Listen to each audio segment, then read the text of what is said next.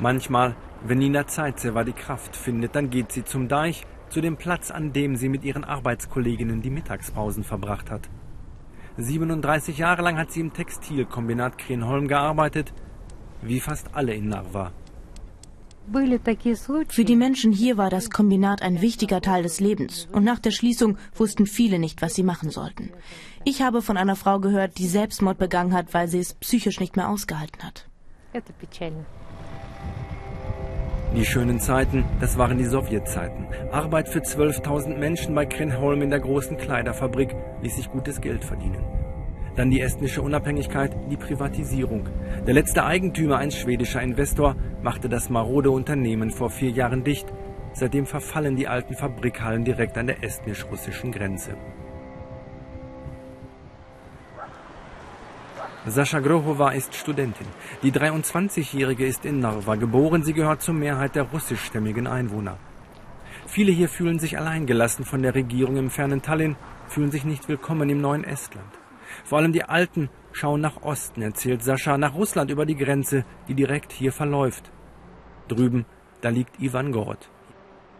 Hier in Narva gibt es dieser Tage reichlich Verständnis für die Politik der russischen Regierung.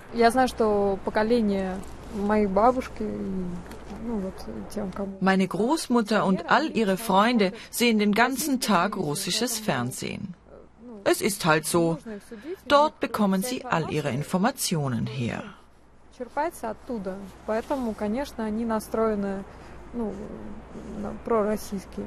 Trotz all der Perspektivlosigkeit träumt der Bürgermeister von einer goldenen Zukunft. Eduard Erst hat große Pläne, vor allem für die ehemalige Textilfabrik. Dort soll ein neuer Stadtteil entstehen, ganz modern mit schicken Einkaufszentren, teuren Wohnungen, Kulturcafés und so weiter, so wie in Berlin, London oder New York. Ich bin mir sicher, dass es unseren Einwohnern gut gehen wird. 62.000 Menschen wohnen hier. Wir sind die östlichste Stadt der Europäischen Union. Wir entwickeln uns weiter. Viele Infrastrukturprojekte werden mit Hilfe aus Brüssel realisiert. So soll das neue Viertel einmal aussehen. Vor allem reiche Russen aus St. Petersburg will er anlocken. Einen bunten Hochglanzprospekt kann der Bürgermeister schon vorzeigen. Potenzielle Finanziers konnten die Projektentwickler bisher allerdings nicht auftreiben. Sollte die EU Sanktionen gegen Russland beschließen, würde das Projekt wohl sterben.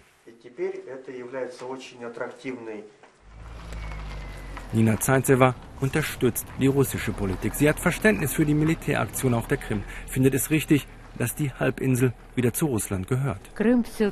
Es war ein historischer Fehler, dass die Krim nicht mehr zu Russland gehörte. Das ist doch russisches Territorium. Die großen Städte Sevastopol und Simferopol, die waren doch schon immer russisch. So russisch wie Narva.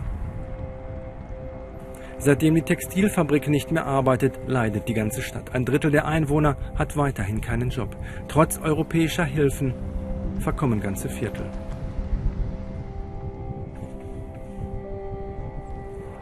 Wer kann, verlässt Narva. Nur 4% der Einwohner sind Esten, die meisten sehen sich als Russen oder haben russische Wurzeln. Eine estnische Schule gibt es in Narva seit fast 70 Jahren. Der Lehranstalt gehen allerdings inzwischen die Schüler aus. Deshalb soll das Gymnasium demnächst aufgelöst werden, dann gäbe es nur noch zwei russische Schulen. Aber die Direktorin will die Schließung nicht wahrhaben. Ich denke, wir werden Teil eines neuen großen Gymnasiums werden. Aber die Entscheidung ist ja noch gar nicht endgültig gefallen. Es gibt noch keine abschließenden Pläne. Selbst von der Grenze zur Russischen Föderation Narva kaum profitieren.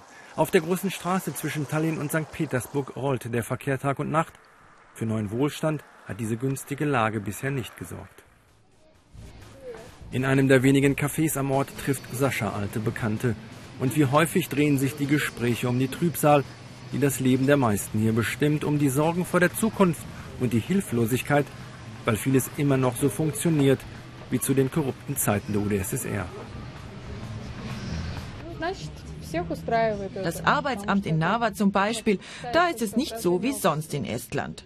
Du brauchst Beziehungen, wenn du dort eine Arbeit bekommen willst. Man sagt dir, es wird besser, aber alles geht sehr langsam. Ich weiß nicht, wie viel Zeit es noch braucht, aber wenn sich niemand dagegen wehrt, dann bleibt es halt so, wie es ist. Mit ihrer Familie stöbert Nina Zeitsever daheim viel in alten Fotoalben. Das macht sie immer häufiger in den vergangenen Monaten und die Erinnerungen an das Leben im Sowjetstaat werden immer schöner.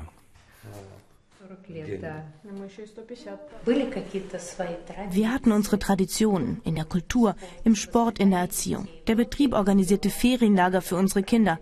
Das war eine wunderbare Zeit. Für mich als Russe fühlt sich St. Petersburg weiterhin sehr nah an. Dort sind wir früher oft gewesen. Ohne Visum geht das nicht mehr. Und das macht mich traurig. Mit dem neuen Estland können sie sich immer noch nicht so recht anfreunden. Aber raus aus der Europäischen Union zurück nach Russland wollen sie auch nicht. Wir bleiben einfach unter uns, erzählen sie. Zwischen den beiden Burgen verläuft die Grenze zwischen Estland und Russland. Wir fühlen uns wie die Brücke, sagen viele Russen in Narva. Wir gehören weder auf die eine noch auf die andere Seite. Wir stehen zwischen den Fronten.